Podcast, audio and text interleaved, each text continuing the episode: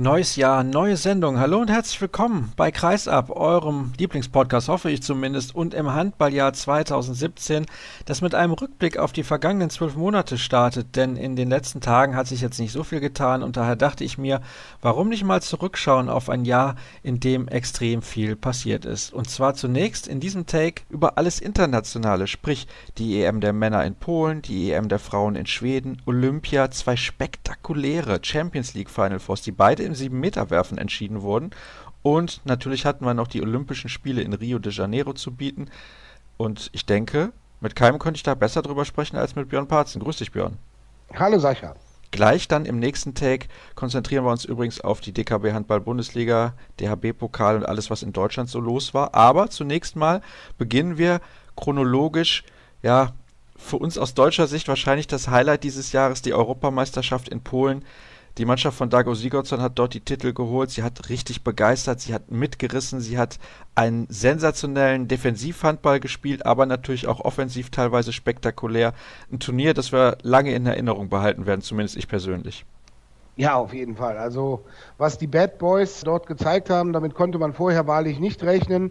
Und ich sage immer wieder gerne, man verliert das Auftaktspiel gegen Spanien, liegt dann zur Pause mit vier Toren im zweiten Spiel gegen Schweden hinten und plötzlich kommt ein Torwart namens Andreas Wolf, macht hinten zu. Und das war für mich dann auch der Dreh- und Wendepunkt des gesamten Turniers. Und was nachher hinten rauskam, war natürlich nur noch sensationell. Ich kann mich erinnern, dass fast alle Kollegen in der Vorschau damals gesagt haben, Fünfter Platz wäre eine tolle Sache.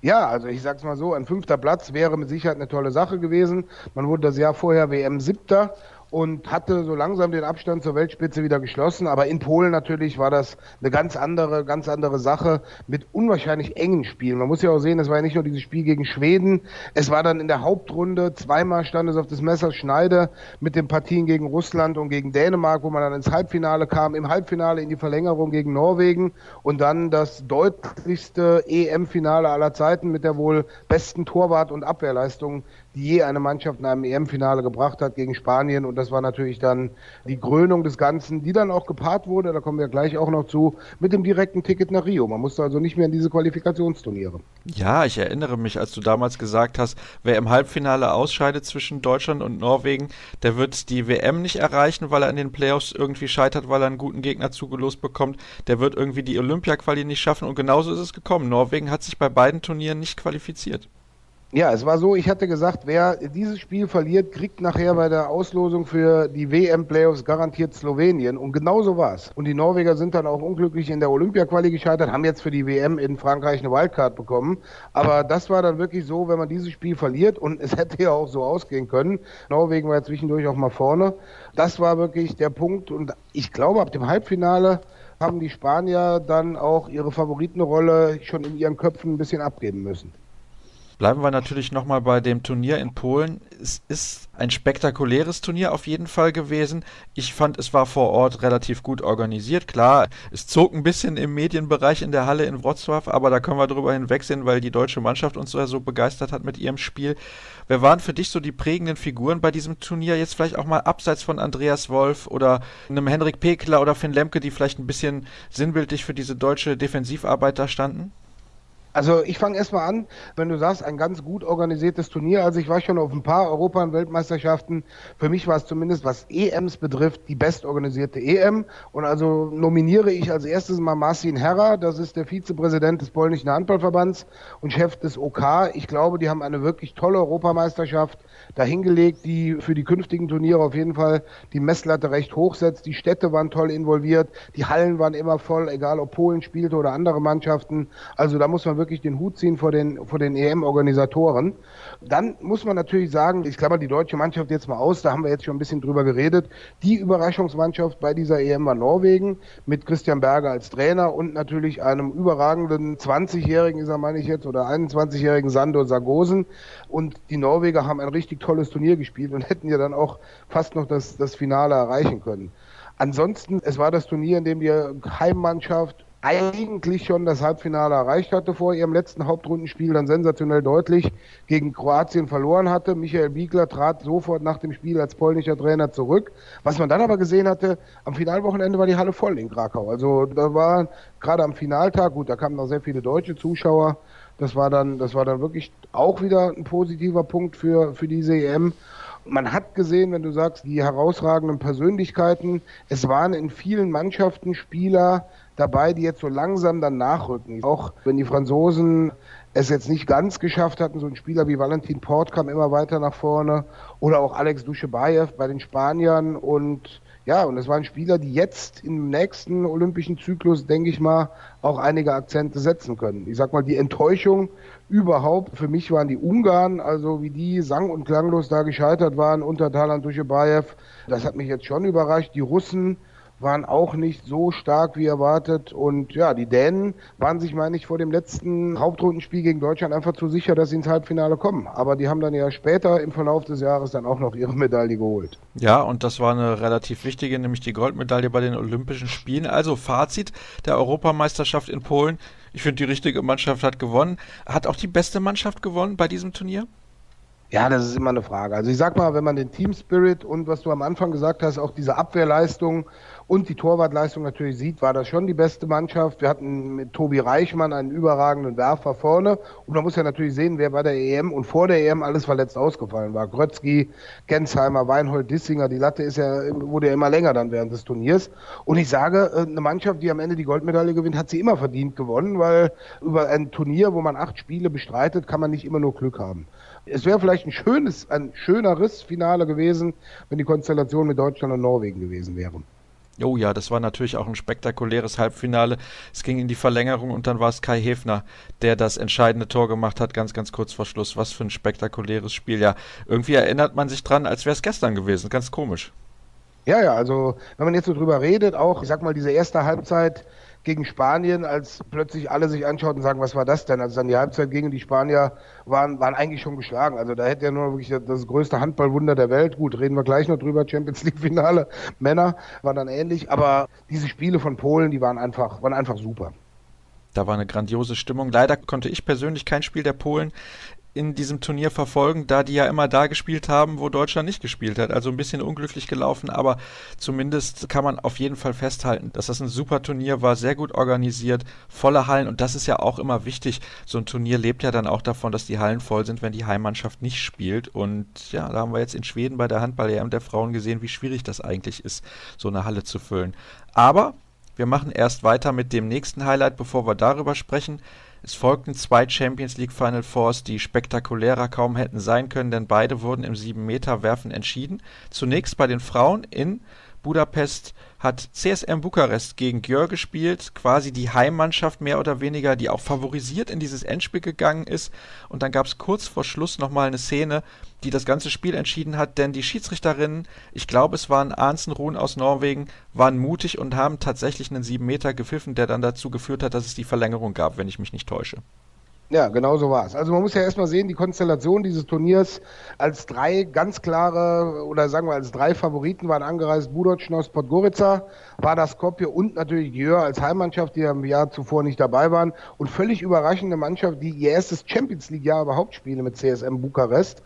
Die hatten dann im Viertelfinale mindestens genauso überraschend Rostov rausgeworfen, die bis dahin alle Spiele gewonnen hatten was man auch mal bedenken muss. Und ja, sie konnten ohne Druck dort anreisen. Werfen war da mit einer Riesendifferenz im Halbfinale raus. Ja, dann kommt es zu diesem Finale, wo eigentlich jeder nur noch über die Höhe spekuliert hat, wie hoch Gjör wohl dieses Spiel gegen Bukarest gewinnt. Und dann war es wirklich so, mit dem sieben Meter, den du, du angesprochen hast. Und dann gab es natürlich eine Spielerin oder sagen wir, es waren zwei Spielerinnen, die dann das Ganze für Bukarest im Alleingang gemacht haben. Auf jeden Fall die Schwedin Isabel Gulden, die im Finale sensationelle 15 Tore wirft gegen Gjör, damit auch Champions League Torschützenkönigin wurde. Und im Tor dann Jelena Grubisic, die dann auch zum MVP des Turniers gewählt wurde, die Kroatin und die vorher auch mal bei Gjör gespielt hatte. Und es gab dann ziemlich lange Gesichter bei den gastgebenden Ungarn, weil das hatten sie mit Sicherheit nicht gerechnet. Und es ging dann eben auch, wie später dann auch in Köln, in die, in der Verlängerung war es auch unentschieden. Sieben Meter werfen und dann macht Bella Gulden auch noch den entscheidenden sieben Meter rein. Es war passend, dass sie den entscheidenden sieben Meter reingemacht hat. 15 Tore im Finale. Ich glaube, die hatte zwei Fehlwürfe oder so. Also sie hatte auch eine sensationelle Quote. Ja, ja, ich glaube, es war, sie hat das Spiel ihres Lebens, muss man natürlich sagen, gemacht. Sie hatte 15 von 17 oder 15 von 18, also das ist natürlich eine Quote in einem Finale und nicht im Hillybilly-Pokal, sondern im Champions League-Finale. Also das war schon überragend, was sie da gezeigt hat. Ein sensationelles Handballspiel gab es dann kurz später in Köln. Für mich das, ich glaube, das spektakulärste Handballspiel, was ich jemals gesehen habe. Zwei, drei habe ich auch schon gesehen, aber Kielce gegen Westbrem. Die Polen haben mit neun Toren zurückgelegen. Mitte der zweiten Halbzeit startete dann die Aufholjagd, angeführt von Tobias Reichmann angeführt von Tobias Reichmann. Und ich weiß nicht, wie oft Trainer Talan Duschebaev die Frage gestellt bekam, was hat er denn eigentlich in dieser Auszeit gesagt? Er nahm eine Auszeit, als sie mit acht hinten lagen, dann kam noch ein Tor von, von Westbrunn. Er hat einfach nur gesagt, Jungs, wir können hier verlieren, das ist überhaupt keine Schande, aber wir sollten vielleicht am Ende nicht unbedingt mit acht oder neun verlieren. Wenn wir drei bis vier verlieren und das noch ein bisschen ausgeglichener gestalten, dann ist das okay. Und dann so ungefähr, wie es Franz Beckenbauer damals bei der WM 1990 gesagt hatte, in seiner Art so, geht's raus, spielt Handball so ungefähr. Ja, und da ging es los mit Tobi Reichmann, Michael Jurecki im Tor, Slavomir Schmal und es ging Tor um Tor um Tor. Und man muss ja bedenken, Kielce lag ja sogar in der regulären Spielzeit schon mit einem Tor vorne und hätte es eigentlich da schon machen können. Da hielt aber Mirko Alilovic auf Westbrem Seite ganz kurz vor Schluss einen sieben Meter und Westbrem kommt dann noch zum Ausgleich, wo es dann in die Verlängerung geht. Also das war ja völlig verrückt, was dann in, ich glaube, in 17 Minuten quasi zehn Tore aufgeholt, also von minus neun auf plus eins, das war ja gigantisch. Und Tobias Reichmann war nach dem Spiel im siebten Himmel innerhalb von wenigen Monaten Europameister geworden und mit Kielce auch die Champions League gewonnen. Es war schon ein bisschen Überraschungssieg, denn Kielce ist eigentlich von den vier Mannschaften als der große Außenseiter in dieses Turnier gegangen, wobei eigentlich jeder wusste, die haben auch eine sehr starke Mannschaft. Komisch eigentlich, dass man die total unterschätzt hat vor dem Event. Gut, man sagt es immer, eine deutsche Mannschaft hat in Köln einen gewissen Heimvorteil, den gab es dieses Jahr aber nicht, weil sie so viele Fans aus Westbrem mit Karten eingedeckt hatten. Dann hat man PSG, die haben gesagt, wenn sie das erste Mal nach Köln kommen, die sind natürlich auch angereist mit dem großen Ziel, wir wollen auch den Pokal direkt am ersten Mal gewinnen und die waren eigentlich der Favorit und dann eben Westbrem nach der Finalniederlage ein Jahr zuvor gegen Barcelona. So, und dann kommt es zu diesem Halbfinale Kielce gegen PSG und einer meiner Meinung nach Trainerentscheidung, die immer noch keiner verstehen kann. Mikkel Hansen wirft neun Tore oder acht Tore Tore in der ersten Halbzeit und Luka Sedarusic lässt ihn in der zweiten Halbzeit auf der Bank. Und kommt dann irgendwann kurz vor Schluss nochmal rein, als es schon verloren war. Und Kielce zieht ins Finale ein. Und dadurch hatten die Polen erstmals das Finale erreicht. Und die hatten schon mehr erreicht, als sie eigentlich sich erhofft hatten vielleicht. Und konnten dann gegen Westbrem, die eigentlich eher unter Druck standen, weil sie hatten den Titel dann auch mit angegeben. Und ja, Westbrem zweite Finale in Folge in Köln verloren aber gegen Barcelona, wo man der Außenseiter war und dann im Finale, dass man mit plus neun führt. Also was man aus Ungarn hört, die knabbern teilweise immer noch an diesem Spiel. Auch wenn man die Ergebnisse sieht in der Gruppenphase der Champions League. Soll aber jetzt nicht unser Thema sein, sondern ich möchte dann nochmal eingehen auf diese Entscheidung, die du gerade schon angesprochen hast die schlechteste Trainerentscheidung aller Zeiten. Ein bisschen von Nocker Selarusic. Ob es aller Zeiten ja. war, weiß ich nicht. Aber er hat die Niederlage nachher auch auf sich genommen. Also ich, ich weiß nicht, was, was ihn da geritten hat oder ob er sich so sicher war, dass er sagte, kommen wir schon den Hansen schon fürs Finale. Er konnte das nachher auch nicht selber erklären. Also das war wirklich ich weiß nicht. Also spätestens als Kielce dann unentschieden war Mitte der zweiten Halbzeit, hätte ich mir mal nochmal neben mich auf die Bank geguckt und gesehen, dass da noch einer wie Mikkel Hansen sitzt, der meiner Meinung nach ein herausragendes Jahr hatte und wirklich, denke ich mal, von seinem Trainer ums Champions League Finale gebracht wurde. Sehr, sehr bitter aus Sicht von Mikkel Hansen und aus Sicht von PSG, aber ich finde, ich kann mit dem Sieg von Kielce relativ gut leben, weil PSG wird wahrscheinlich in den nächsten Jahren sicherlich noch häufiger beim Final Four mit dabei sein und die Mannschaft wird auch in den kommenden Saisons nicht schlechter aufgestellt sein, behaupte ich jetzt einfach mal so. Ist das das spektakulärste Handballspiel gewesen, was du jemals gesehen hast? Zumindest eines der spektakulärsten. Mir fällt da noch ein Frauen-WM-Finale in Zagreb ein wo Ungarn sechs Minuten vor Schluss mit sechs Toren führte und Trainer Lajos Mokčaj seinen Spielerinnen erlaubte, schon auf der Bank zu tanzen. Und das haben sie dann nach Verlängerung verloren. Also das war so ein ähnlicher Ablauf. Ja, aber auf jeden Fall unter den Top 3 der, der spektakulärsten Spiele ist es mit dabei. Gehen wir weiter zu den Olympischen Spielen aus Rio. Und da gab es zwei Olympiasieger, ich will nicht sagen, mit denen man vorher nicht so gerechnet hat. Eigentlich muss man bei den Frauen immer irgendwie mit Russland rechnen, das ist ja ganz klar. Aber Jewgeni Trefilov auf der Bank der Russinnen hat ja auch zum ersten Mal die Goldmedaille gewonnen. Also ist das jetzt nicht etwas, was so gang und gäbe gewesen wäre. Außerdem sind die Russinnen durchaus als Underdog auch mit in dieses Turnier reingegangen. Und bei den Männern hat Dänemark die Goldmedaille gewonnen die aus Sicht der Dänen endlich mal wieder den großen Sprung geschafft haben, hatten ja Anfang der Zehner-Jahre, ah, kann man das so sagen, ganz furchtbar klingt das. Also mit Beginn der Hochzeit auch der Franzosen zwischendurch mal immer so die Chance auf ein, zwei Titel und haben das genutzt, beispielsweise Europameister geworden 2012, als die Franzosen sich bei der EM in Serbien eine kleine Auszeit genommen hatten im Olympiajahr. Dieses Jahr hatte man gedacht, es wird wieder ähnlich, aber Frankreich, ich will nicht sagen, hat sich verzockt, sondern pfiff schon im Halbfinale gegen Deutschland in der zweiten Halbzeit auf dem letzten Loch. Hat das vielleicht den Ausschlag gegeben dann im Endspiel gegen Dänemark? Also ich gehe mal davon aus. Also die Dänen hatten ein etwas leichteres Halbfinale, obwohl gegen Polen war natürlich auch nicht so, dass man es im Vorbeigehen mitgenommen hatte. Aber die Franzosen mussten alles geben.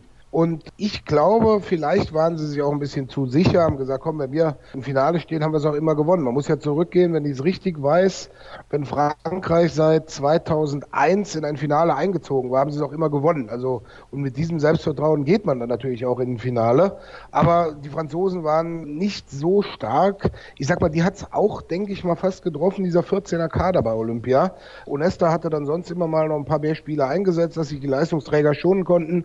Aber man hat ja auch gesehen, Nassis feuert im Endeffekt die Deutschen im Halbfinale weg und der ist eben auch nicht mehr der Jüngste dann. Und, und die Dänen sind einfach sehr unbedarft oder ich sag mal sehr frisch, fromm, fröhlich, frei in dieses Finale rein, obwohl es intern wohl absolut gekracht hat am Vorabend des Finales, als nämlich Sportdirektor Ulrich Wielbeck mit dem Mannschaftsrat zusammensaß weil die Spieler wohl unzufrieden waren mit Gudmundur Gudmundsson. Und man hört ja nur diese Geschichte, dass Wielbeck trat sofort nach der Heimreise zurück, dass Wielbeck eben dann quasi fast schon dabei war, Gudmundsson vor dem Olympiafinale zu entlassen. Und man hörte da eben sehr viel über Spannungen zwischen Trainer und Mannschaft, aber das machte denen dann nichts aus. Und man muss natürlich sagen, dann ein überragender Mikkel Hansen und ein überragender Niklas Landin im Finale. Und man muss ja sehen, es war auf der Weltebene ihr erster richtiger Titel. Sie waren ja zweimal im WM-Finale gewesen, haben einmal gegen Frankreich verloren, einmal gegen Spanien verloren. Ich nehme jetzt mal die 60er Jahre ein bisschen aus. Aber das war jetzt natürlich endlich der Punkt, wo sie dann auch bei Olympia oder auf der Weltebene mal glänzen konnten.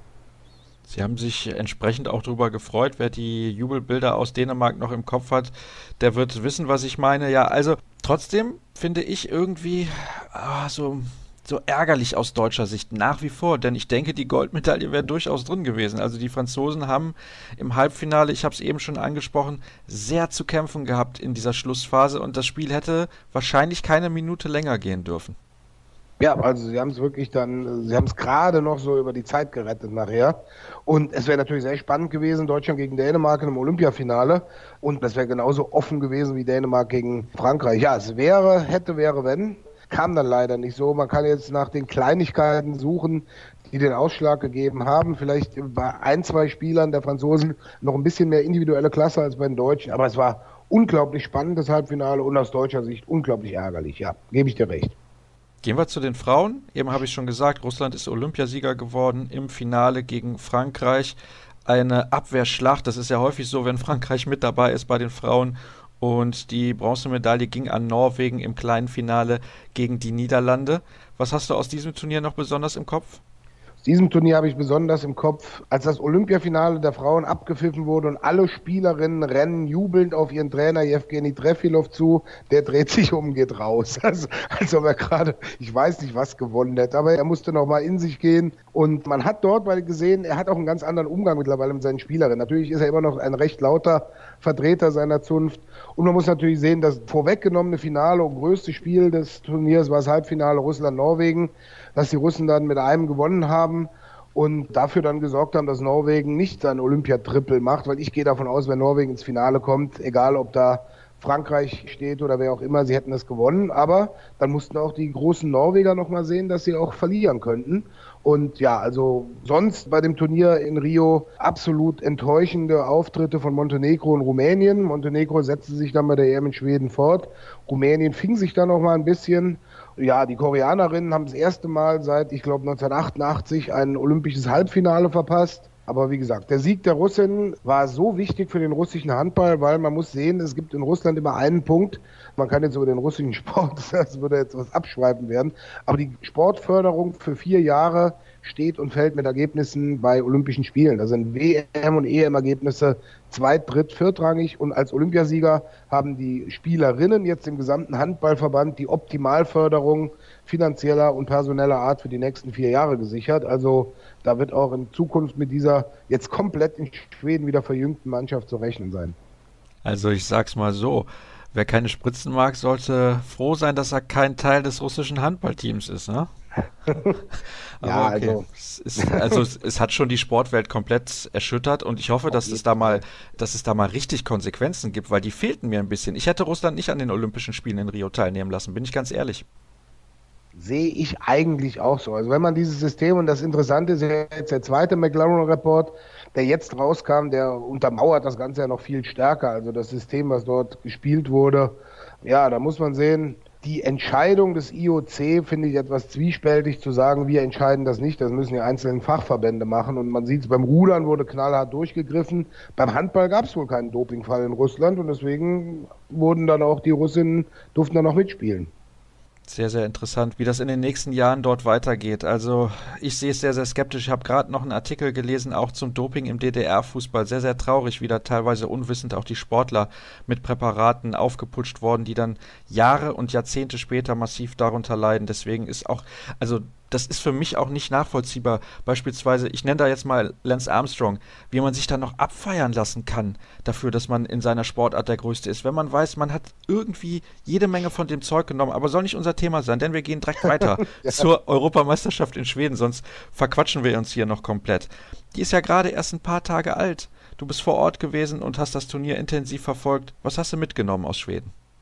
Was ich mitgenommen habe aus Schweden ist, dass man den Satz von Gary Lineker ein bisschen umdrehen kann. Fußball ist, wenn 22 Leute den Ball hinterherlaufen und Deutschland gewinnt, muss man für den Frauenhandball mittlerweile sagen, Frauenhandball-Europameisterschaft ist, wenn 14 Frauen den Ball hinterherlagen und Norwegen gewinnt. Die holen ihren siebten Titel mit einer Mannschaft, die absolut im Umbruch ist, mit jungen Spielerinnen, die vorher, naja, ich sag mal, Insider kannten und die jetzt Verantwortung schon übernommen haben.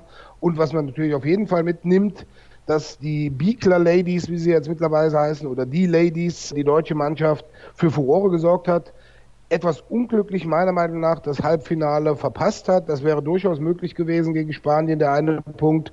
Und dass man aber, wenn man so weitermacht, und das haben auch international die Trainer gesagt, auf jeden Fall auf einem sehr guten Weg ist, was die Heim-WM nächstes Jahr in Deutschland betrifft. Darauf freue ich mich auch schon sehr. Das wird mit Sicherheit ein tolles Turnier der Ladies. Da bin ich absolut, da bin ich absolut sicher, dass die da nochmal einen entscheidenden Schritt nach vorne machen werden. Vor allem im Spiel 6 gegen 6, also im Positionsangriff. Ich möchte aber zunächst mal bei Norwegen bleiben. Siebter EM-Titel in Folge. Warum sind die so viel besser als alle anderen Nationen? Auch wenn das Endspiel, das sollten wir nicht vergessen, sehr, sehr knapp war. Die erste Halbzeit des Finales war eine der besten Halbzeiten, die ich im Frauenhandball jeweils gesehen habe. Also das Einspiel war gegen die Niederlande, hatten wir jetzt noch gar nicht erwähnt. Es war eben so, dass die Norwegerinnen von der Physis, von der Athletik absolut top sind. Also die können eben auch in der Breite dann wechseln. Die Leistungsträgerinnen können sich mal schonen. Sie haben bei diesem Turnier mal ganz anders gespielt als sonst. Wenn man sich die sonstigen norwegischen Titel früher angeschaut hatte, überragende Torfrau, starke Abwehr und dann Gegenstoßtor ohne Ende und vom Kreis trifft Heidi Löke. Heidi Löke ist schwanger von Gegenstößen und Toren von außen gab es diesmal eher weniger. Und plötzlich haben sie drei Rückraumspielerinnen, natürlich mit einer überragenden Nora Mörk, die ein Gör spielt, die dann aus dem Rückraum plötzlich treffen. Also die anderen Mannschaften mussten sich erstmal komplett umstellen, wie Norwegen jetzt spielt. Und da ist es dann auch diese Mentalität, denke ich mal, wenn du so oft Finals gewonnen hast, das ist dann ähnlich wie Frankreich bei den Männern, dann hast du eben irgendwie diese Siegermentalität und weißt, wie du auch knappe Spiele für dich entscheidest. Und das war, wenn man mit den Niederländern geredet hat, die jetzt das zweite Finale in Folge nach der WM 2015 gegen Norwegen verloren hatten, die sagen, genau diese Finalerfahrung fehlte uns. Aber vielleicht sind wir jetzt beim nächsten Mal dran. Wir haben jetzt zweimal gespielt und irgendwann muss es ja mal der Zeitpunkt gekommen sein, dass wir die Norwegerinnen schlagen. Ja, nächstes Jahr wird das ja nichts. Da wird Deutschland Weltmeister. Von daher dumm gelaufen. Aber okay, das wissen wir natürlich nicht, wie das ausgehen wird. Die Niederlande werden ja in der deutschen Vorrundengruppe sein. Das wissen wir zumindest schon in Leipzig. Also das wird sehr, sehr eng, wer da den Gruppensieg dann mitnehmen wird. Ja, du hast mir vor der Aufzeichnung gesagt, es gibt. Oh nee, warte, ich habe noch eine Frage zur Europameisterschaft in Schweden. Denn ich habe während des Turniers einen Artikel darüber geschrieben. Das Niveau insgesamt des Turniers hat mir überhaupt nicht gefallen. Wie fandest du es? Es war meiner Meinung nach diese klassische nacholympische Europameisterschaft. Man kann jetzt nicht sagen, das Niveau hat mir nicht gefallen. Also was mir aufgefallen ist und was man in jeder Statistik ablesen kann, ist diese Abwehrorientierung. Wir haben eben über Frankreich gesprochen. Frankreich hat Spiele mit 18 Toren gewonnen, also um 18 Tore zu werfen, gewonnen. Also es gab da sehr viel Abwehrorientierung. Es wurde sehr, sehr viel Wert auf die Defensive gelegt. Aber man muss natürlich auch sehen, alle Mannschaften, die bei Olympia waren und auch andere, jetzt wie die deutsche Mannschaft zum Beispiel, befinden sich im Umbruch in diesem nächsten olympischen Zyklus. Das ist bei der EM der Männer anders gewesen. Da steuerte die Top-Mannschaft noch auf den Höhepunkt zu. Da ist jetzt die WM in Frankreich der Turning Point. Man hat eben sehr viele junge Spielerinnen gesehen und man hat auch bei vielen Mannschaften gesehen, die Fehlerquote war deswegen noch sehr hoch, weil sie eben nicht eingespielt waren. Und da sind wir auch bei Punkt nochmal für Norwegen, nämlich die waren obwohl sie neu zusammengewürfelt wurden, die waren eingespielt. Da waren die Abläufe waren stimmig, die waren mental auf der Höhe und die, die Fehlerquote bei Norwegen war einfach deutlich niedriger als bei anderen, obwohl sie auch für norwegische Verhältnisse noch hoch war. Ich sag mal, es gab sehr viele spannende Spiele, aber es waren, da gebe ich dir recht schon, bei vielen Mannschaften unglaublich viele Fehler dabei. Schauen wir mal, wie es dann nächstes Jahr sein wird bei der Weltmeisterschaft in Deutschland, ob das Niveau dann wieder deutlich angestiegen ist, wenn es kein olympisches Turnier kurz vorher noch gegeben hat. Vielleicht merkt man das auch nie so bei den Männern, weil dann ja eine Weltmeisterschaft nach Olympia kommt und da das Niveau sowieso nicht so hoch ist wie bei einer Europameisterschaft. Ist zumindest so ein Gedanke, der mir gerade in den Kopf kam. Ja, du hast mir vor der Aufzeichnung gesagt, um jetzt dazu zu kommen, es gibt einen Handballfakt des Jahres für dich. Welcher ist das? Ja, der Fakt heißt Island. ist ganz einfach zu sagen, nimmt man die beiden oder die vier Titel, die in diesem Jahr die vier großen Titel, die es zu gewinnen gab, zwei Europameisterschaften, zwei Olympiaturniere, wurden drei dieser vier Titel von isländischen Trainern gewonnen. Also Dago Sigurdsson mit Deutschland, Europameisterschaft, Gudmundur Gudmundsson mit Dänemark, Olympiasieger der Männer und jetzt Tori Hergesson mit den Norwegerinnen Europameister der Frauen. Also drei Isländer, die nicht isländische Mannschaften trainieren. Und da habe ich natürlich auch Tori Hergesson mal gefragt, was denn da so das Geheimnis ist. Und er sagte ganz einfach, erstens, wir Isländer sind Teamsport verrückt. Und zweitens, von uns gibt es nicht so viele. Das heißt, wenn man in Island eine Mannschaft zusammenstellt, um erfolgreich zu sein, muss man jedem einzelnen Spieler, egal ob Nummer 1 oder Nummer 16, von vornherein eine gewisse Rolle zuteilen. Und diese Rolle dem, dem Spieler, also der gesamten Mannschaft dann unterordnen. Und wenn man die Rollen richtig verteilt hat, die Rollen richtig besetzt hat, dann ist die Mannschaft eben auch da. Und er sagte im Endeffekt, kein Spieler ist so gut wie die Mannschaft. Und diese Team-Spirit-Orientierung, denke ich, das ist eine Sache, die isländische Trainer so erfolgreich macht. Und ja, also das war für mich die Sache, dass wirklich ein kleines Land wie Island, das im Sommer eher für Furore bei der Fußball-EM gesorgt hat, drei Trainer stellt, die im Handball wirklich die Crème de la Crème da sind. Na, hoffen wir, dass sie in Frankreich im kommenden Januar wieder einen Trainer stellen, der ganz erfolgreich sein wird, denn das würde bedeuten, dass die deutsche Handballnationalmannschaft relativ weit kommt bei der WM. Dann würde ich gerne noch wissen, wer sind deine beiden internationalen Spieler des Jahres? Zunächst mal die Männer und dann die Frauen. Gut, bei den Männern, wenn man alles zusammennimmt, kommt man, denke ich, an Mikkel Hansen nicht vorbei. Dahinter, sage ich aber schon, ist für mich dann als Aufsteiger des Jahres Tobi Reichmann. Bei den Frauen denke ich, auch wenn sie in diesem Jahr keinen großen Titel gewonnen hat, Christina Neagu ist die kompletteste Handballerin, die Rumänen, die es momentan gibt. Und danach ziehe ich den Hut vor dem, was Bella Guldem vor allem in der Champions League gemacht hat. Gut, das sind doch klare Aussagen von dir. So sind wir es gewohnt. Und klare Aussagen gibt es bestimmt von dir auch noch zum letzten Thema in diesem Take, nämlich den Regeländerungen. 2016 war ja auch das Jahr der Regeländerung. Siebter Feldspieler, dann die Verletzungspausen, die quasi bestraft wurden damit, dass man für ein paar Angriffe auf die Bank muss. Habe ich noch eine Regel vergessen? Ich glaube, eine habe ich noch vergessen, ne? Ja, also blaue Karte, ne? Die blaue Karte aber ich denke, die Regel, die am meisten Einfluss hatte, ist natürlich dann der siebte Feldspieler. Wurde bei der Frauen-EM in Schweden jetzt quasi auch nur von den Skandinaviern richtig mal eingesetzt. Also bei den Männern Olympia war es schon ein bisschen anders. Ja, man wird sich daran gewöhnen müssen. Also ich finde es persönlich, meine Meinung, es ist schade, wenn man diese Empty Goal Tore dann hat. Natürlich verzockt sich dann die eine Seite. Das sieht dann irgendwie aus wie Anfängerhandball, aber man muss eben dieses hohe Risiko teilweise gehen. Was sich meiner Meinung nach dafür bewährt hat, ist diese Verletzungsbestrafung und das wird sich dann auch bei der WM in Frankreich, denke ich, da mal zeigen, wenn wir dann nicht europäische Länder haben, die vorher die Zeit damit immer gut genutzt haben, dass einer mal liegen blieb, damit die anderen mal zwei Minuten durchatmen konnten. Also das hat sich auf jeden Fall bewährt. Die blaue Karte wurde meiner Meinung nach kaum, kaum gesehen. Ja, aber dieser siebte Feldspieler, ich stehe der Sache immer noch eher kritisch gegenüber. Das heißt, du würdest diese Regel gerne rückgängig machen? Ja, würde ich. Ich sitze aber nicht in diesem Gremium, Schade. das über die Handballregeln entscheidet. Ja, schade, denn da wäre ich auf jeden Fall dafür, dass diese Regel wieder so ausgelegt wird, beziehungsweise so gehandhabt wird, wie das zuvor der Fall gewesen ist.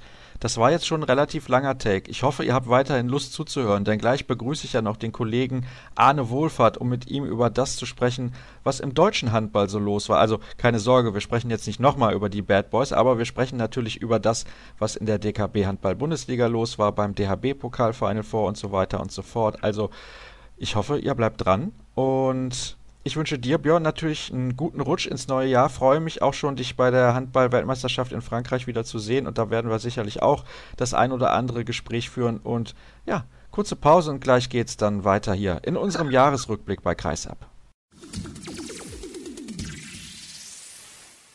Wir sind zurück in unserem Jahresrückblick hier bei Kreisab und schön, dass ihr alle immer noch mit dabei seid. Der erste Tag war relativ lang, aber wenn der Kollege Björn Parzen in der Leitung ist, dann weiß man, der ist ausführlich in seinen Antworten und hatte ja auch jede Menge tolle Sachen zu erzählen. Wir waren eben international und jetzt werden wir national sprechen, unter anderem über die DKB Handball Bundesliga, über den DHB Pokal, mein Kollege, der schon wartet auf das Gespräch, hat auch seinen Handballer des Jahres, wie eben Björn Parzen. Wir sprechen über aktuell starke Aufsteiger in der DKB Handball Bundesliga, kurz über den TV-Deal, den die Liga abgeschlossen hat und über die Bundestrainersuche. Den Frauenhandball lassen wir jetzt hier mal ein bisschen außen vor. Da haben wir in den letzten Sendungen ja sehr, sehr ausgiebig drüber gesprochen und das ist auch noch relativ aktuell. Natürlich hätten wir da jetzt auch ausführlich über die Frauen-Bundesliga und den DHB-Pokal der Frauen sprechen können, aber über die Feiertage ist das das auch alles organisatorisch nicht so leicht. Da bitte ich ein bisschen um Nachsicht. Ich gehe den Kollegen schon genug auf die Nerven das ganze Jahr über. Die sollen ja auch mal ein bisschen frei haben. Und deswegen freue ich mich umso mehr, dass der Kollege Arne Wohlfahrt von der Wetzlarer Neuen Zeitung sich Zeit für mich genommen hat. Hallo Arne. Hallo Sascha, sehr gerne. Ja, das freut mich sehr zu hören und wir haben auch einiges noch zu besprechen. Unter anderem, und da fangen wir direkt an mit dem Thema, das uns zu Beginn des Jahres 2016 beschäftigt hat, die Insolvenz des Hamburger Sportvereins bzw. des HSV Handball, wie er ja korrekt hieß. Das war sehr, sehr schade. Erstmal, weil das eine tolle Mannschaft war, weil die wieder auf dem aufsteigenden Ast war mit einer neu formierten Mannschaft und Trainer Michael Biegler. Aber irgendwie bin ich auch ganz ehrlich, ich persönlich hatte das Theater all die Jahre extrem satt. Wie war es bei dir? Sehe ich genauso. Also ich habe den HSV vergangenen November noch in Wetzlar gesehen. Da haben sie sehr, sehr deutlich gewonnen, sehr gut gespielt. Also sportlich war das fast schon herausragend. Das Ende 2015. Michael Biegler hat da eine tolle Arbeit geleistet. Aber es hat einen eigentlich nur noch genervt, diese ganzen Geschichten. Und ich glaube, nachdem der HSV da dem Tod irgendwann schon mal von der Schippe gesprungen ist, war das jetzt nicht mehr zu verhindern und ehrlich gesagt, so bitter das dann für die Sportart ist und auch für einzelne Sportler war, ich glaube insgesamt war diese, diese Reinigung die es dann gegeben hat, einfach gut. Und dringend nötig.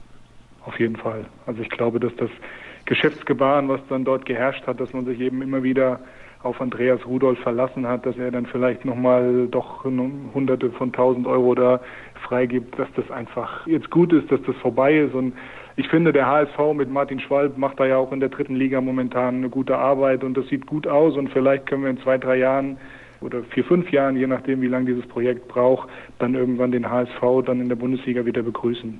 Das wäre schön, denn die Mannschaft hat ja auf jeden Fall in der Vergangenheit auch ordentlich was erreicht, unter anderem die Champions League gewonnen, Europapokal der Pokalsieger gewonnen, Deutsche Meisterschaft gewonnen. Also der Verein war schon eine herausragende, ja, eine herausragende Kraft im deutschen Handball, aber leider halt auch mit unsauberen Mitteln will ich nicht unbedingt sagen. Es ist vielleicht ein bisschen falsch formuliert, aber ja, dieses ganze Drumherum, das, das war einfach nicht mehr zu ertragen, zumindest für mich persönlich, da bin ich ganz ehrlich. Du hast es ja auch gerade angedeutet, du siehst das ähnlich. Das ist schon, ja, ist schon ein Problem, wenn dann Vereine von einzelnen Personen abhängen und deren Laune. Ja, man muss es ja auch mal ganz klar sagen. Ich meine, man hat Geld in die Hand genommen, was man nicht hatte. Das heißt, man hat auch dann im Sommer 2015 Spieler geholt, die man sich eigentlich nicht hat leisten können. Und dann hat man eben hinten raus gehofft, dass jemand einspringt und bezahlt. Das ist dann nicht geschehen und im Grunde genommen ist es ja auch ungerecht. Es gibt viele Vereine, die wirtschaften sehr seriös und müssen dann im Transferfenster auch dann mal sagen, okay, den Spieler können wir uns nicht leisten. Das geht dann auf Kosten der Qualität. Deswegen spielt ein Verein dann auch vielleicht gegen den Abstieg. Und äh, der HSV hat Geld in die Hand genommen, was er nicht hatte, hat auch einige Verpflichtungen getätigt, die er sich nicht hätte leisten können und hat daraufhin natürlich eine gute Saison gespielt. Aber das sind natürlich Methoden, die wir eigentlich so nicht haben wollen. Vor allem sind ja auch in den Jahren zuvor deswegen vielleicht Mannschaften abgestiegen, die jetzt total von der Bildfläche verschwunden sind. Ja, also das nur mal dazu erwähnt. Deswegen, ich bin froh, dass das Thema endgültig vom Tisch ist und wir wollen uns damit auch nicht allzu lange befassen und gehen chronologisch weiter und kommen bereits zum DHB-Pokal-Final vor, denn das findet ja dann immer ungefähr Ende April, Anfang Mai statt und so war es auch in diesem Jahr. Und diesmal hat sich der SC Magdeburg durchgesetzt. Der erste Pokalsieg nach 20 Jahren. Mit dabei war außerdem der Bergische HC, der ganz knapp verloren hat im Halbfinale gegen Magdeburg. Und die SG Flensburg-Handewitt sowie die Rhein-Neckar-Löwen. Du bist ja jetzt nicht direkt involviert, was deine Arbeit angeht in Bezug auf die Rhein-Neckar-Löwen und deswegen würde ich gerne mal von dir wissen, die waren jetzt schon so oft bei diesem Final Four und konnten das noch nie gewinnen. Haben die Löwen bei dir irgendwie auch so ein ewiges Versager-Image? Was den Pokal angeht, sicherlich. Also mit der Meisterschaft, da werden wir dann vielleicht gleich nochmal drüber sprechen, haben sie das ja so ein bisschen abgelegt. Aber ich glaube, neunmal waren sie mittlerweile in Hamburg und haben es nie gewonnen. Und das ist schon komisch, weil die Rhein-Neckar-Löwen die dominierende Mannschaft waren in der Saison 15, 16 und sie haben es nicht geschafft. Gegen Flensburg wieder dramatisch das Halbfinale verloren. Und ähm, wie gesagt, was, was den Pokal angeht, haftet ihnen tatsächlich so ein, so ein kleines Versager-Image an. In der Liga haben sie es dann ja ein paar Monate später oder ein paar Wochen später besser gemacht. Als neutraler Journalist freut man sich trotzdem so ein bisschen, wenn zumindest so ein halber Außenseiter wie der SC Magdeburg dann am Ende mit dem Pokal dasteht? Auf jeden Fall, weil im Handball sind die Dinge ja immer leicht vorhersehbar. Es sind immer die gleichen Mannschaften, die sich vorne tummeln und die dann auch den Pokal unter sich ausmachen. Und wenn dann so ein Verein wie der SC Magdeburg schon die Überraschung schafft und Flensburg dann im Finale bezwingt und das auch völlig verdient, ohne irgendwie Glück gehabt zu haben oder seltsame Schiedsrichterentscheidungen zu haben, sondern verdient dieses Ding gewonnen hat, dann tut das dem Sport gut. Und auch der Bergische AC hat sich bei diesem Final Four toll verkauft. Absolut, da kann man nur so zustimmen. Und ich bin ganz ehrlich, vielleicht hat das beim BHC ein paar andere Dinge ein bisschen überschattet, wenn man sieht, wo die Mannschaft aktuell so steht, auf dem letzten Tabellenplatz. Aber das ist ein anderes Thema. Denn ich möchte noch kurz bei diesem Pokalsieg bleiben, der unglaublich viele Emotionen in Magdeburg auch irgendwie freigesetzt hat, wenn man nach 20 Jahren wieder so einen Titel gewinnt. Okay, dazwischen hat man in Anführungsstrichen ja nur mal die Meisterschaft und die Champions League gewonnen, aber dieser Pokal hat irgendwie eine ganz besondere Bedeutung da auch in Magdeburg. Denn in Magdeburg war ansonsten sehr, sehr viel Unruhe. Die haben vor ein paar Wochen mit 15 Toren zu Hause verloren gegen Hannover. Ich finde das aber toll, dass da so viel Emotion ist. Das braucht die Handball-Bundesliga auch, finde ich, oder der Handball allgemein. Ja, Magdeburg ist ein toller Standort. Also ich bin gerne dort in dieser Halle, weil da ist äh, eine ganz eigene Atmosphäre. Das ist nicht immer unbedingt das sachlichste Publikum, aber das muss auch nicht immer so sein. Aber da ist viel, viel Herzblut dabei und ich glaube, bei dem Pokalsieg hat man eben gesehen, dass da eine ganze Region eben mit dem SCM mitfiebert. In der Tat wundert es mich aber schon auch, dass Magdeburg insgesamt schon schwer tut, diese Leistung eben konstant abzurufen. Also wenn man sich den Kader auch jetzt dieses Jahr anguckt, dann müssten die meiner Meinung nach besser dastehen, als sie es momentan tun. Und man sieht ja auch, jetzt haben sie gegen Melsung wieder mit einem Tor gewonnen. Davor diese deutliche Niederlage, die du angesprochen hast. Also ich glaube, Magdeburg sucht seine Konstanz. Aber generell ist da ein Riesenpotenzial, sowohl in der Mannschaft als auch eben im Umfeld dieses Vereins. Der SC Magdeburg ist so ein bisschen der FC Schalke 04 der Handball-Bundesliga, kann man das so sagen? Das kann man, äh, das kann man sicherlich so sagen, weil viele Faktoren einfach da zusammenkommen. Also diese, diese Fanbasis, die diesem Club unglaublich verbunden ist und aber eben auch die Launen, die es dann immer wieder gibt. Und die Unruhen im Umfeld, das ist ja auch so ein bisschen so eine Parallele zwischen diesen beiden Clubs. Deswegen habe ich mal gedacht, den Vergleich kann man, glaube ich, anbringen. Ja, dann gehen wir weiter. Und eben hast du schon gesagt, da haben sie ihr in Anführungsstrichen zweiter Platz oder Versager-Image ein bisschen abgelegt, die Rhein-Neckar-Löwen. Endlich, nach vielen, vielen Jahren haben sie ihr großes Ziel erreicht, nämlich die deutsche Meisterschaft zu gewinnen. Und ich glaube, wir müssen nicht darüber diskutieren, Arne, dass das absolut verdient war, dieser Titel. Ja, absolut. Also sie haben, sie haben eine tolle Saison gespielt, waren in ihren Leistungen konstant, haben, glaube ich, eine absolut sensationell starke Abwehrleistung eigentlich in fast jedem Spiel auf, aufs Feld gebracht und hatten mit Andy Schmid eben einfach den, den Mann, der den Unterschied gemacht hat. Ich erinnere mich, dass sie kurz vor Saisonende das schwierige Auswärtsspiel in Wetzlar hatten und das sah zwischenzeitlich so aus, als könne die HSG da den Rhein-Neckar-Löwen wenigstens einen Punkt abnehmen oder vielleicht sogar gewinnen. Und dann kam Andi Schmid in der letzten Viertelstunde oder letzten 13 Minuten und macht sieben Tore, sechs, sieben Tore, ich weiß nicht mehr ganz genau, aber in jedem Fall eine ganze Menge und, und macht dann einfach den Unterschied. Und das war herausragend und äh, ich glaube, die Rhein-Neckar-Löwen hatten es absolut verdient. Der THW Kiel ist nur in Anführungsstrichen auf dem dritten Platz ins Ziel gekommen und musste sogar über eine Wildcard in die Champions League. Ja, eigentlich ja der Dauermeister, aber ich bin auch da froh, ähnlich wie bei Magdeburg im DHB-Pokal, dass nicht immer die gleiche Mannschaft den Titel gewinnt. Also wegen mir könnte jedes Jahr ein anderes Team deutscher Meister werden. Ja, das würde natürlich die Attraktivität der Liga steigern. Ich glaube, in Kiel sehen sie das anders. Die wollen gerne jedes Jahr Meister werden. Letztes Jahr hat es nicht geklappt. Mal schauen, wie es dieses Jahr wird.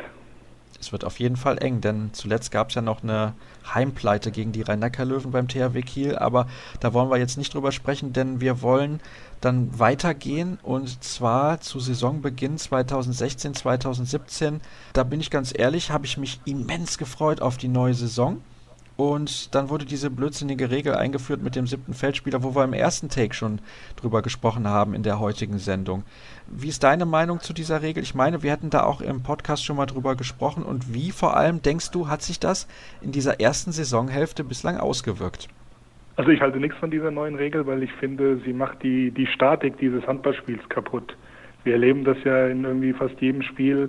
Es ist eigentlich entstehen da permanent komische Situationen, dass das Tor leer ist, dass ein Ball abgefangen wird. Es gibt Unruhe in der Halle, weil jeder meint, der, der Spieler muss jetzt den Ball ins leere Tor werfen, dann verwirft er vielleicht sogar. Also ich finde, das hat massiv das Spiel beeinflusst und verändert und es hat nicht zur Attraktivität beigetragen, ganz klar. Und ich würde mich freuen, wenn man diese Regel irgendwann oder möglichst schnell wieder, wieder abschaffen könnte.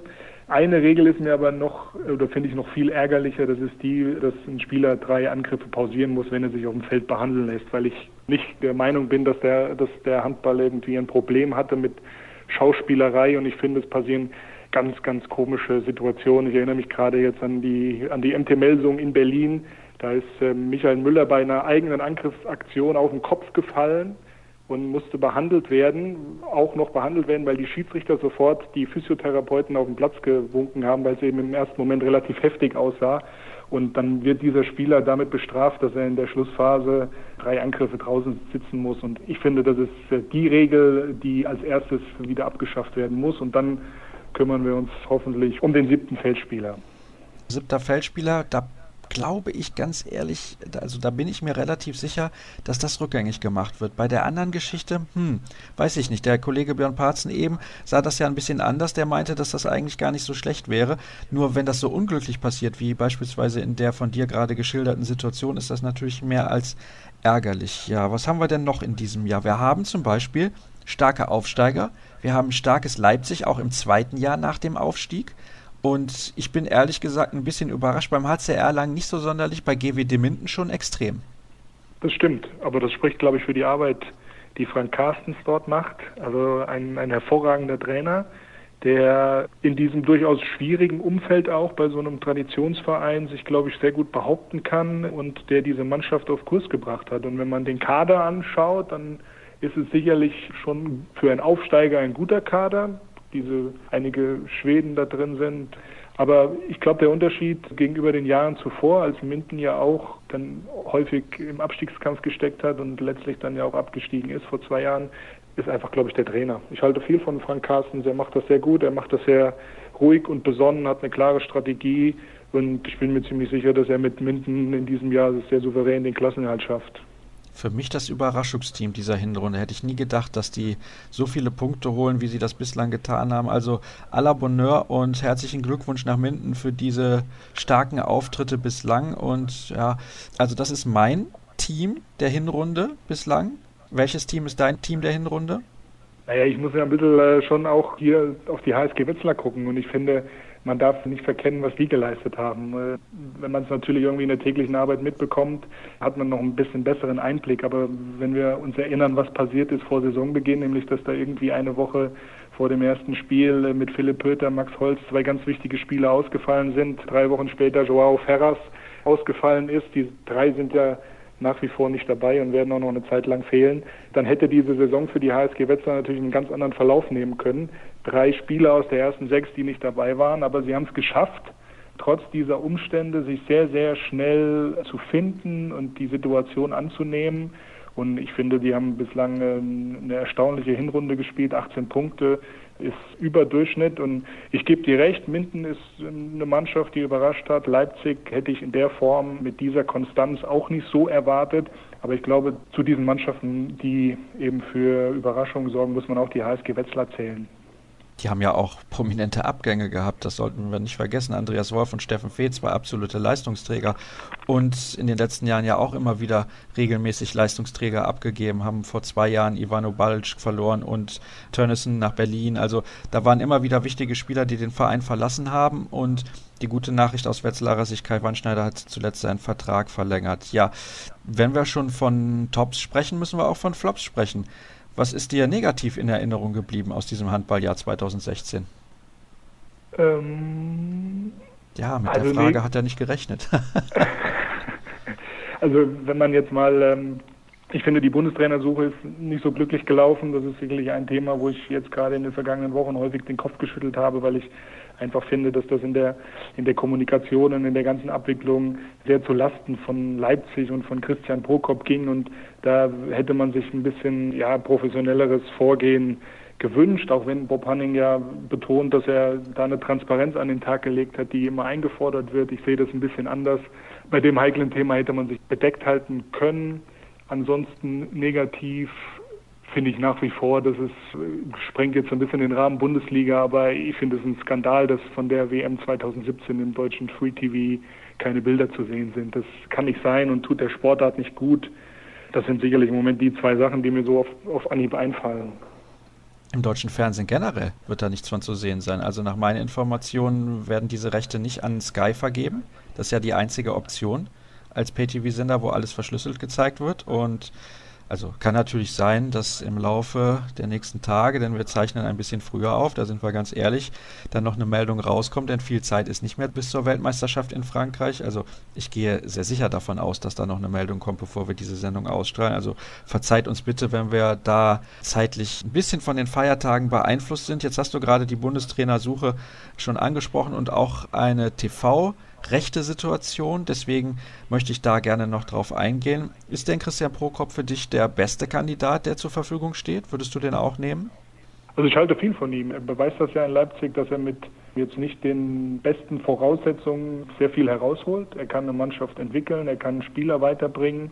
Das sind alles so Faktoren, die ihn natürlich zu einem guten Kandidaten machen. Ob er der Beste ist, weiß ich nicht. Vielleicht der Beste, der verfügbar ist. Also man wünscht sich natürlich immer dann schon jemanden, der vielleicht auch international schon mal seine Klasse nachgewiesen hat. Also ich bin ein großer Fan von Lubimir Franjes und wenn man irgendwie die Möglichkeit hätte, ihn mal für so einen Job zu begeistern, dann fände ich das, fände ich das große Klasse, aber der steht ja nun nicht zur Verfügung, was auch völlig verständlich ist. Und insofern bringt Christian Prokop viel mit, was, was ihn für dieses Amt des Bundestrainers prädestiniert. Und ich glaube, dass wenn die Wahl tatsächlich dann am Ende auf ihn fallen würde, bräuchte man sich nicht beschweren. Das junge Alter hältst du für kein negatives Kriterium?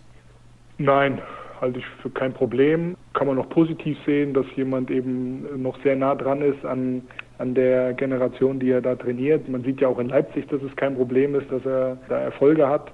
Wie gesagt, das Einzige, was vielleicht, worüber man diskutieren könnte, ob ein, ob ein Bundestrainer nicht auch international schon mal Erfahrungen gesammelt haben sollte. Aber wie gesagt, wenn die Kandidaten eben nicht auf dem Markt sind, dann ähm, muss man das nehmen, was da ist. Und da wäre Christian Prokop, glaube ich, eine, eine gute Wahl. Jetzt kann man auch darüber streiten, ob Markus Bauer als Trainer, der in der Schweiz gearbeitet hat, jemand ist, der unbedingt internationale Erfahrung gesammelt hat mit einer Mannschaft, mit der er deutlich stärker besetzt war als alle anderen Mannschaften in dem Land und in der Champions League natürlich auch keine Erfolge vorzuweisen hat, weil das mit so einem Kader einfach nicht möglich war. Aber gut, das ist ein anderes Thema und dann gehen wir nochmal weiter zum TV-Deal, den die Handball-Bundesliga abgeschlossen hat mit Sky und den öffentlich-rechtlichen. Es kam nicht mehr so ganz überraschend, denn man wusste, es sind eigentlich nur noch Sky und die Telekom im Rennen. Trotzdem, die Art und Weise, wie dieser Deal zusammengestrickt ist, hat dann schon ein bisschen verwundert, vor allem mit dieser frühen Anwurfzeit am Sonntagmittag. Genau, das ist das, wo ich gespannt bin, wie das Publikum das annimmt. Also Sonntag 12.30 Uhr ist schon eine Zeit, da müssen wir mal schauen, was die Fans da machen.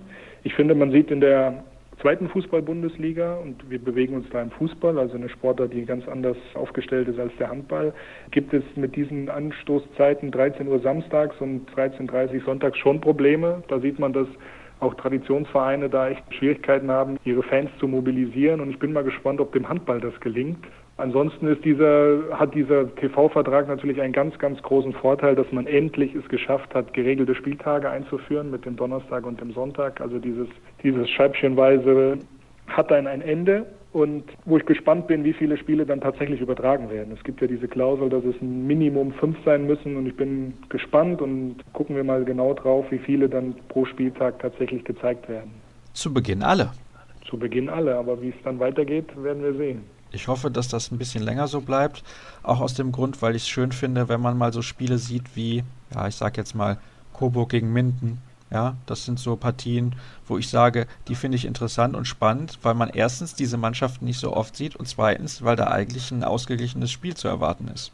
Sehe ich genauso. Also wie gesagt, ich, fände es toll, wenn, wenn tatsächlich dann immer alle Partien gezeigt werden und bin gespannt, ob Sky das durchhält und man sich dann auch vielleicht nicht von einer geringen Reichweite davon abhalten lässt, so eine Partie zu übertragen. Weil für uns Handballfans ist es natürlich ein Traum, wenn man tatsächlich dann einfach sich jede Partie angucken kann. Dann habe ich noch zwei Fragen für dich, die ich in einer formulieren werde. Wer ist dein Handballer des Jahres 2016 und welchen Moment wirst du aus dem Handballjahr 2016 besonders in Erinnerung behalten? Ich fange mal mit dem zweiten an. Das, was ich besonders in Erinnerung behalten werde, ist, glaube ich, der Schlusspfiff in Krakau. Deutschland Europameister äh, war für uns alle, die wir dabei waren als Journalisten, natürlich ein, ein ganz besonderer Moment, weil wir auch die Entwicklung dieses Teams hautnah mitbekommen haben. Mein Handballer des Jahres, ich könnte es mir jetzt einfach machen, auch so ein bisschen mit Wetzlarer Lokalkolorit und könnte Andy Wolf benennen, aber ich glaube, der wird von vielen genannt. Der, der mich tatsächlich noch mehr überrascht hat in seiner gesamten Entwicklung, dann auch bis heute hin, ist Julius Kühn. Also ich weiß noch genau, wie er in Polen nachnominiert wurde und dann das erste Mal vor die Presse trat und da war das noch ein absoluter ja, Nobody auf, auf internationalem Gebiet und wenn ich sehe, welche Entwicklung er genommen hat, wie wichtig er in der Nationalmannschaft ist, welche konstante Leistung er in Gummersbach abliefert, wie viele Tore er wirft, da kann ich nur sagen, Hut ab. Da haben wir auch jetzt für die WM 2017 ein echtes Fund im linken Rückraum und deswegen ähm, würde ich mich für Julius Kühn entscheiden. Ah, jetzt hätte ich beinahe was vergessen. Worauf freust du dich denn 2017 am meisten? 2017 erstmal Handball-WM und dann in der Bundesliga auf ein spannendes Titelrennen. Ich bin, bin gespannt, wie das ausgeht mit Rhein-Neckar-Löwen, THW Kiel, SG Flensburg, Handewitt haben wir, glaube ich, drei Mannschaften so dicht äh, beisammen wie lange nicht. Die haben extrem wenig Federn gelassen und glaube auch im Abstiegskampf wird es eng zugehen. Und da freue ich mich erstmal jetzt fürs erste halbe Jahr auf diese wahrscheinlich sehr, sehr engen Entscheidungen. Und ich, ich kann das ja sagen, weil ich ja auch den Frauenhandball sehr mag, freue mich auch auf eine Weltmeisterschaft in Deutschland im Dezember. Die gibt es nämlich. Natürlich jetzt erstmal zunächst die Weltmeisterschaft im Januar in Frankreich. Wir haben ja jetzt zum Zeitpunkt der Ausstrahlung schon Januar. Also ich hoffe, ihr seid alle gut ins neue Jahr gekommen. Nächste Woche geht es dann ja schon los mit der Handball-Weltmeisterschaft in Frankreich. Da werden wir darüber berichten und zwar jeden Tag, wie ihr das kennt von den letzten Turnieren.